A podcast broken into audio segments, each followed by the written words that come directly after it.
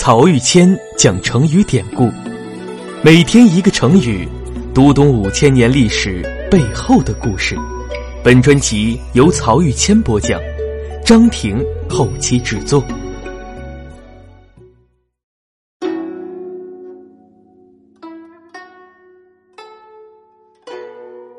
这一讲我们分享的成语是“嗟来之食”。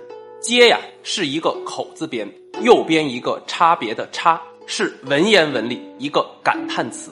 古人写文章要表示强烈的感叹时，常会用的一个词就是“嗟乎”。比如韩愈《诗说》里就说：“嗟乎，师道之不传也，久矣。”与之相关的呢，还有一个词“嗟叹”，是叹息、感慨的意思。而除了表达感慨，嗟。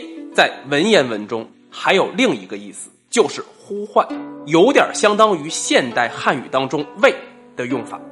嗟来之食啊，则说吆喝着给别人食物吃。慢慢呢，也就引申成了带有侮辱性的施舍。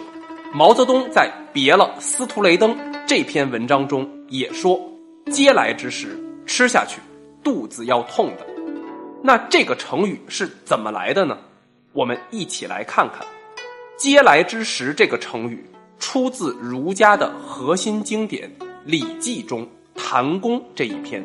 说有一年呀，齐国发生严重的饥荒，有一个叫钱敖的人就在路边做饭，好给路过的难民充饥。这时，有个饥民用袖子蒙着脸，塌拉着鞋从钱敖身边走过。钱敖一看，就左手端着饭。右手端着汤，想招呼这个人来吃饭，因为不知道对方的名字，就随便喊了一句：“喂，来吃饭呀！”可谁想到，一句话把这个人激怒了，他就瞪起眼睛望着钱敖说：“我就是因为不吃这种嗟来之食，才饿成现在这个样子的。”钱敖一看自己说错话了，就赶忙道歉。结果这个饥民呢，死活不听，认为已经造成的心理阴影。无法挽回了，终于就拒绝吃这种嗟来之食，把自己给活活饿死了。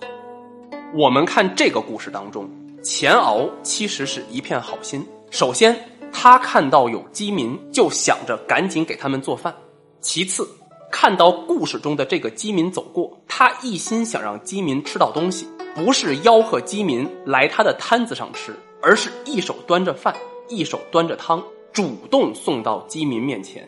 他吆喝的那一声啊，很可能就是出于无心，因为当时太心急了。最后，当饥民表现出受到侮辱以后，钱敖当即主动道歉。说实话，我觉得在这件事情当中，钱敖那是做到仁至义尽了。而那个饥民呢，首先他的骨气我们还是要肯定的，他没有因为没饭吃就抛弃了自己的尊严，在最艰难困顿的时候。都能因为一句略带侮辱性的话而拒绝送上嘴边的食物，没有挨过饿的人很难理解，在饥肠辘辘的时候拒绝吃的东西是需要多么大的毅力。但是啊，我觉得这个饥民的自尊心有点超出必要限度了，对他人出于好意的一句无心之言斤斤计较，而且在对方已经道歉的情况下还要揪住不放，最终把自己给活活饿死，不但得不偿失。而且毫无必要，而儒家的先贤也是同样的看法。《礼记》在记载了这件事以后，引述了曾子对此的评论，原文是：“其嗟也可去，其谢也可食。”意思就是说呀，要是别人吆喝着叫你来吃，当然要守住做人的尊严，对他不予理睬；但要是人家已经主动道歉了，那也就可以吃下食物，接受这份好意了。我觉得曾子的说法才是真正通达明理之论。我们平时常说书呆子是那种只认死道理、不知变通的家伙。就比如这个故事里的饥民，就有点呆子的意思，只知道固执的维护自己的自尊，而不懂根据现实情况灵活的加以调整。而一个通达的君子，则不会拘泥于这种成见。孔子周游列国的时候啊，有一个故事。说，当孔子一行前往魏国时，经过蒲地，被当地人围困住了。蒲地的人就要挟孔子说：“只要你不去魏国，我们就放你走。孔子说好啊，就跟当地人发誓说不去魏国。结果一离开蒲地，孔子马上就调转车头开往魏国。